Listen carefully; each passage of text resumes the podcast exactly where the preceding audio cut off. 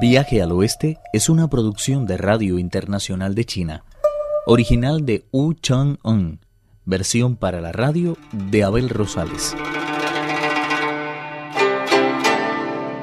Después de recibir las indicaciones del rey mono, quien permanecía convaleciente luego de enfrentar al monstruo, Pachie partió para pedir ayuda a la bodhisattva Kuan Yin.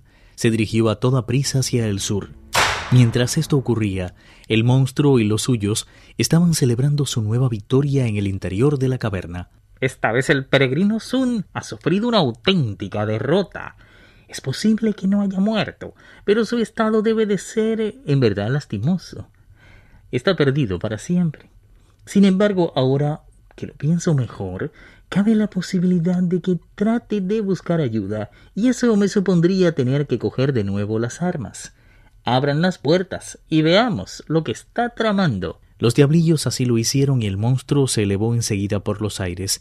Fue así como descubrió que Pachie se había apartado del grupo y se dirigía a toda prisa hacia el sur. Eso quiere decir que va a solicitar ayuda a la Bodhisattva Kuan Yin. Se dejó caer en el suelo y ordenó a sus súbditos. Traigan la bolsa de cuero. Llevo muchos años sin usarla. Voy a ir a capturar a ese Pachie. Espero no tener que gastar muchas energías con él. Trataré de atraerle hasta aquí y sin que se dé cuenta haré que se meta él solito en la bolsa. He oído decir que su carne es muy exquisita. Entre los tesoros que tenía aquel monstruo se contaba, en efecto, una bolsa de cuero que cambiaba de tamaño a voluntad. Tras cambiarle la cuerda de la boca que estaba estropeada, la colocaron como les había ordenado su señor junto a la segunda puerta. El monstruo llevaba habitando en aquella región mucho tiempo y la conocía mejor que la palma de su mano. Sabía, pues, cuál era la ruta más corta para llegar a los mares del sur y cuál la más larga. No le resultó difícil, por tanto, dejar atrás al incauto de Pachie. Delante de él se levantaba un pico altísimo, y hacia allá se dirigió su vuelo. Se sentó en la cumbre con ademán solemne, y tras sacudir ligeramente el cuerpo, se transformó en una copia exacta de Kuan Yin, al poco rato apareció en la distancia el idiota, corriendo toscamente por encima de las nubes. Se sorprendió de ver allí a la bodhisattva, pero no pensó en ningún momento que podría tratarse de un engaño. Como suele ocurrirles a los hombres estúpidos, para él no existía ninguna diferencia entre los budas y las imágenes que los representan. Descendió inmediatamente de la nube en la que viajaba y echándose rostro en tierra dijo respetuoso Acepte el saludo de su humilde discípulo Chu Uneng. Como era de esperarse, el monstruo engañó fácilmente a Pachie y lo encerró en su famosa bolsa de cuero. El gran sabio pareció intuir lo desesperado de su situación. Estaba sentado tranquilamente en el bosque, en compañía del bonzo Shah, cuando se levantó de pronto un golpe de viento fétido. El peregrino lo husmeó como si fuera un lebrel y exclamó desalentado. Las cosas parecen irnos de mal en peor. Lejos de anunciarnos buena suerte, este viento parece asegurarnos mala fortuna. Chubaye ha perdido rumbo que se trazó. Apretando los dientes con fuerza para soportar mejor el dolor, el peregrino cogió la barra de hierro y cruzó corriendo el arroyo. Cuando se halló frente a la caverna de la nube de fuego, levantó la voz y dijo a los diablillos que la guardaban. Informe a su señor que acaba de llegar el peregrino Sun. Los diablillos así lo hicieron, pero el monstruo se negó a enfrentarse a él, prefiriendo que lo hicieran sus mejores soldados. Enardecidos por la confianza que les demostraba su señor, los guardianes desenvainaron las espadas y se lanzaron hacia la puerta. El peregrino se sentía demasiado débil para hacer frente a tan selectos guerreros. Se retiró a un lado del camino y tras recitar un conjuro se convirtió en una pieza de tela ribeteada en oro.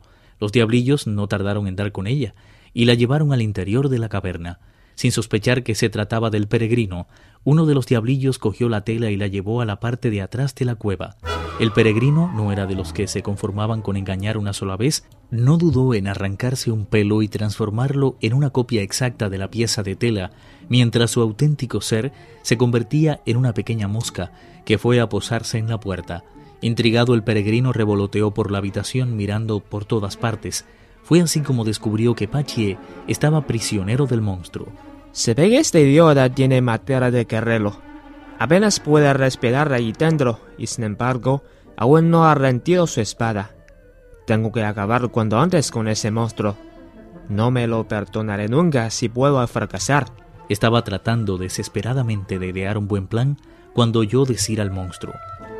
¿Dónde están mis seis comandantes invencibles? Que vengan aquí inmediatamente.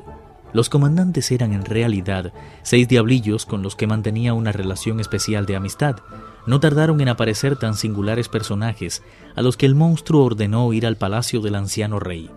Le dicen que he capturado al monje Tang y que deseo compartir con él su carne, pues es tan especial que quien la pruebe puede ver alargada su vida más de diez mil veces. Los diablillos obedecieron al instante, lanzándose como un enjambre hacia la puerta. El peregrino remontó el vuelo y lo siguió al exterior de la caverna mientras se decía Esos diablillos acaban de recibir encargo de hacer venir al anciano rey para que pueda probar la carne de mi maestro. Sin embargo, ese rey no es el otro que el toro a quien me unió antaño una profunda amistad. He de reconocer que entonces nuestros puntos de vista eran más o menos idénticos, y eso facilitó nuestra relación.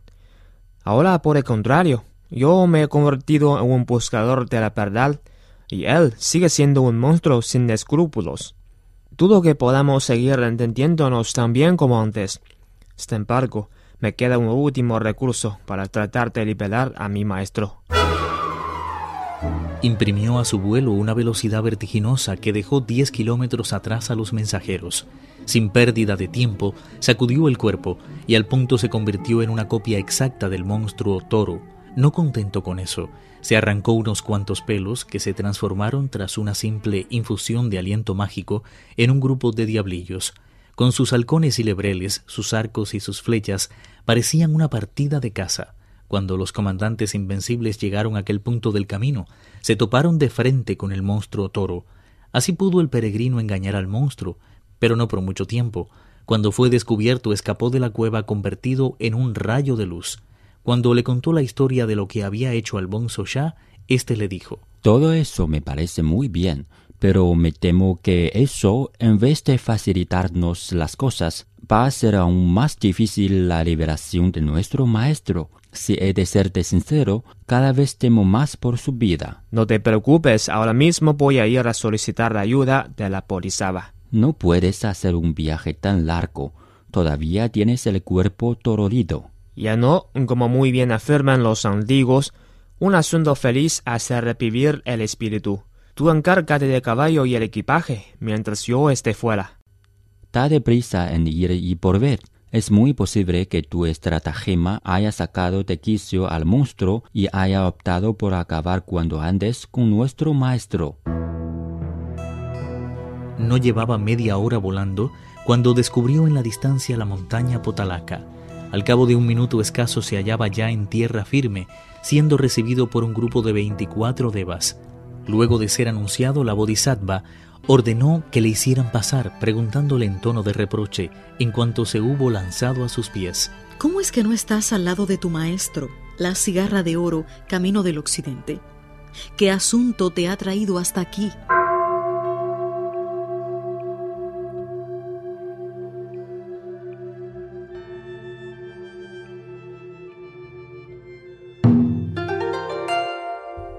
Viaje al oeste, uno de los cuatro grandes clásicos de la literatura china. Versión para la radio, Abel Rosales. Actuaron en este capítulo Pedro Wang, Víctor Yu, Guillermo Li y Carelis Cusidó. Esta es una realización de Abel Rosales, quien les habla, para Radio Internacional de China.